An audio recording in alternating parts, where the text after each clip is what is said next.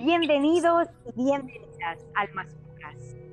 Este día será más hermoso después de una charla enriquecedora con nuestros invitados especiales, Agostina Caffarelli y Dr. José Harvey, de la escuela Sri Sri Tattva, para descubrir el reloj biológico de los individuos Pita, según la ciencia de la vida.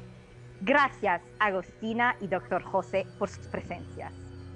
Muchas gracias por invitarnos nuevamente a participar. Estamos muy contentos de volver a estar acá. Sí, muchísimas gracias una vez más. Discutiremos hoy día de los doshas Pitta, sus debilidades y sus fuerzas para que se consiga una armonía entre las dos, pero sin antes recordarnos que la debilidad presente será nuestra fortaleza futura. Todo lo que hoy nos debilita, mañana será nuestra fortaleza. Qué felicidad es discutir con vosotros acerca del cómo reconocer el metabolismo pita. Entonces, les voy a contar un poquito sobre pita. Pita tiene mm, cualidades muy lindas. Podemos si ves el fuego, podemos notar que nosotros también tenemos algunas de esas cualidades. ¿no? Entonces el, fuego es muy sensible al ambiente en el que está, de la misma forma que Pita es sensible tanto en sus emociones como en su piel, como en su metabolismo. Tiene mucha luz, de la misma forma que el fuego, y es caliente también. Entonces esto lo lleva a que tengan algunos problemas de visión, son personas que tienen mucho brillo en la piel, emanan mucha luz también, pero también esto los lleva a ser un poco más irritables, se enojan con facilidad, pero tienen mucha claridad mental y liderazgo. Entonces tienen muchas cualidades que, que al observar el elemento fuego, que es el que les predomina, podemos también observarlos en las personas. Es muy interesante empezar a ver a los elementos, cómo están presentes en nosotros y nos forman para poder ver nuestras características, que es algo que suma la ayurveda, que a mí particularmente me encanta, para poder conectarnos más con la naturaleza también. Entonces, como, como fortaleza, yo creo que Pita es el que tiene mejor capacidad de transformar tanto la alimentación como los pensamientos, tiene metas claras, objetivos claros y también le gusta eh, dar calidez y amor a la gente que quiere. Y como debilidad, si se puede decir que es una debilidad, ese mismo cariño y amor que expresa de una forma cálida se puede transformar en un incendio y puede representarlo en su enojo, así como también en acidez, eh, hipertensión, eh, irritabilidad en la piel y varios reflejos de este fuego encendido, exacerbado en el cuerpo.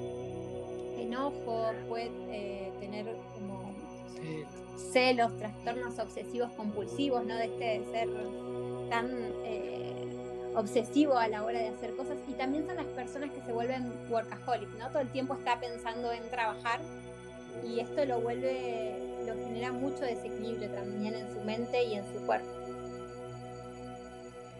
¿Y cuáles prácticas diarias están recomendadas para estos individuos PITA? como decía Agostina recién, em, los pitas son los que trabajan en pro de un objetivo. Y cuando quedan enganchados en eso, se vuelve un workaholic, ¿no? Uno sigue trabajando para lograr el objetivo. Entonces eso es debido a su cualidad de intensos. Los pitas son intensos. Entonces para evitar que esta intensidad te lleve al lado del daño, uno tiene que practicar el, camino del medio, dice la Ayurveda. Siempre practica el camino del medio para evitar irte de más y no quedarte en la pereza, anda por el medio. Entonces la mesura o el medirse a sí mismo es algo que Pita debe tener presente constantemente. Porque lo que hacen que tiene sentido lo van a hacer al 100%, pero hay que agregarle la cuota de inteligencia. Entonces eso primero. Y siempre encontrar la forma de eh, relajar su sistema nervioso y de bajarle la temperatura a su organismo. Entonces la meditación, las técnicas de respiración, los pranayamas le van a venir siempre muy bien. Pranayamas como Shitali. Shitali pranayama es una técnica de respiración que se hace inhalando por la boca. Si podés hacer la lengua en forma de un tubito, mejor. Si no, simplemente inhalar por la boca. y exhalar lentamente por la nariz. Eso es el Shitali Pranayama, inhalar por la boca y exhalar por nariz. Esto ayuda a refrescar el cuerpo. Y siempre todos los ejercicios al aire libre, en espacios verdes o natación van a ayudar a calmar el calor del fuego de pita. Estas son cosas muy útiles para pita. Me encanta. Muchísimas gracias. Otra pregunta. ¿Cuáles son los beneficios de las prácticas mencionadas? Hay testimonios de pacientes PITA que quieran compartir, de los que han comentado algunas experiencias sobre cómo descubrieron sus necesidades y acerca de los beneficios que siguieron las prácticas enseñadas. Bien, hoy no tengo audio para compartirte, pero sí me pasa con los pacientes PITA, que son los más, eh, por ahí los más difíciles de lograr que entiendan, porque una vez que entiende, Pita lo hace todo a, a, rajatabla, sigue todas las instrucciones. Son los pacientes más hermosos una vez que entendieron y se amigaron con el conocimiento, porque lo hacen todo. A veces hasta da un poco de miedo, ¿no? Porque eh, le das tanta el ayuda da unas indicaciones de formas tan completas y holísticas que te cambian la vida completamente. Entonces, eh, los pita de golpe empiezan a hacer todo y es como, wow, pudiste incorporar todo de una. Eh, pero sí el desafío está en que el paciente pueda entender por dónde viene la mano. Ese es para él lo, más difícil. Y cuando están desequilibrados, están demandantes, exigentes, irritables. Entonces es por ahí lo más, eh, el desafío más grande con los pacientes es Pero una vez que conectan con este conocimiento y lo empiezan a implementar, inmediatamente se empiezan a observar. Ya se están observando, a ver, mejoró o no mejoró, sirve o no sirve. Y en el momento en que ven una acción que ya sirve, te entregan toda su calidez. Eso es lo que veo que pasa con los pacientes PITA en su desequilibrio y en su constitución. Vienen con mucho, un pesar muy intenso y te dan el amor de forma muy intensa también cuando se empiezan a sentir mucho mejor.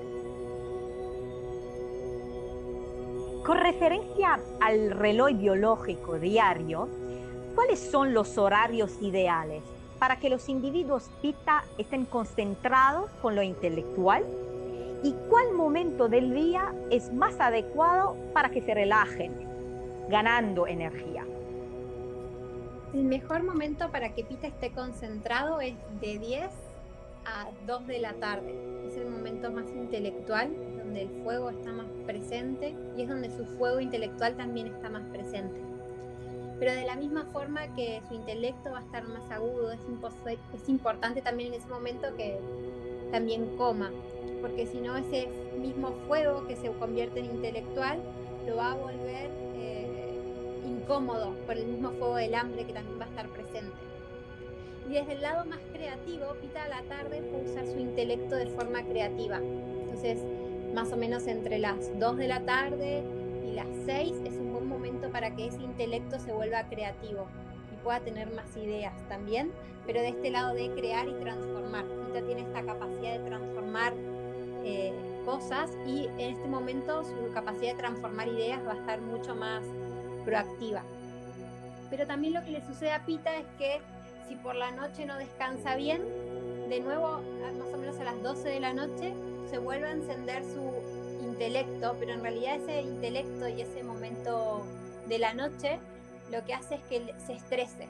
Entonces, si Pita está activo en este momento que también se despierta esta energía nuevamente intelectual, va a hacer que no pueda realizar su detox natural que debería hacer para poder equilibrar su fuego interno y lo que va a hacer es que sienta estrés y todas estas emociones como más negativas de Pita vuelvan a surgir.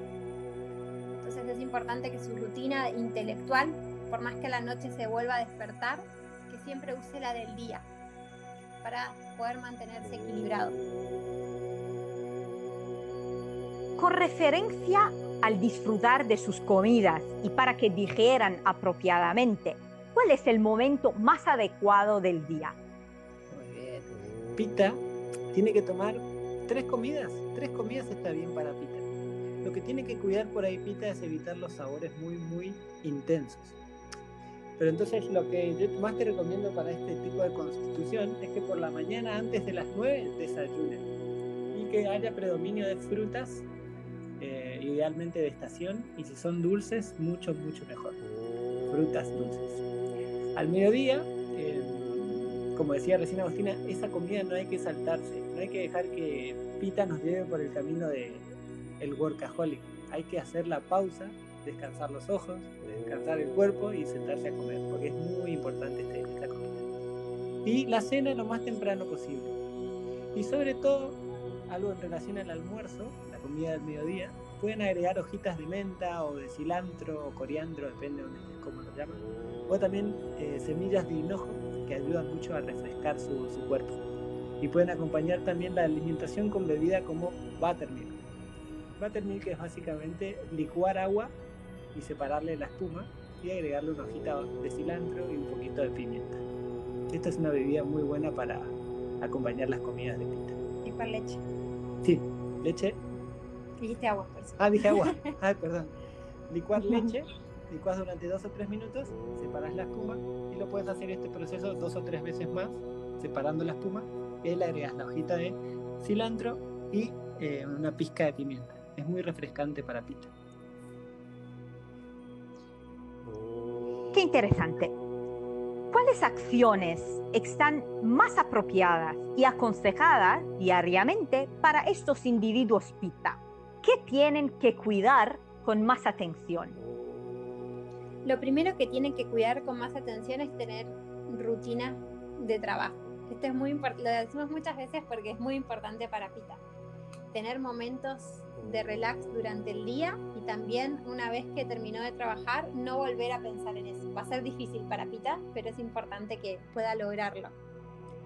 Y en función de esos momentos para, para descansar, es importante que escuche música melódica, se conecte con su lado artístico, se conecte con la naturaleza, que evite sonidos fuertes o que lo perturben. También es importante que evite todo lo que es competencia. Pita tiene la tendencia de competir con los demás y competir consigo mismo. Y esto también lo desequilibra mucho. Entonces evitar la competencia desde cualquier aspecto que pueda generarse en ese tipo de personas. Y también de la misma forma que recomendábamos en la anterior sesión que hablamos del masaje, también para Pita es muy importante, pero hacerlo con aceite de coco. El aceite de coco tiene la capacidad de ser enfriante, entonces a la piel sensible de Pita y que tiende a enrojecerse, le va a hacer muy bien para nutrirla y calmar el mismo fuego que puede provocar la misma doya y también tener algún cuidado en los ojos. Los pita pueden tener eh, débiles, los ojos suelen tenerlo, ya que es un órgano pita. Entonces cuidar eh, su vista es importante. Si usa anteojos que los use, si tiene que usar gotitas que también lo haga, que tenga momentos de descanso y no esté continuamente mirando la computadora o la televisión, que tenga momentos para que pueda relajar. Y puede usar también agua de rosas, que es muy eh, refrescante, entonces puede ponerse un poco de agua de rosas en la cara, alrededor de los ojos y también lo va a ayudar a aliviar el fuego que está en los ojos para que pueda ver mejor y se mantenga más sana la vista.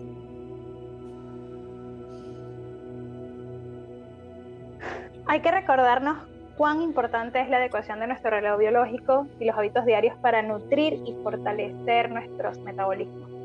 Invitamos a los oyentes a descubrir más información sobre los talleres ofrecidos por la Escuela Shirishitaba visitando a su sitio web aprendeayurveda.com.ar y también que nos inciten a escribir sus preguntas o comentarios por correo electrónico info.almasycafé.gmail.com o por Twitter arroba.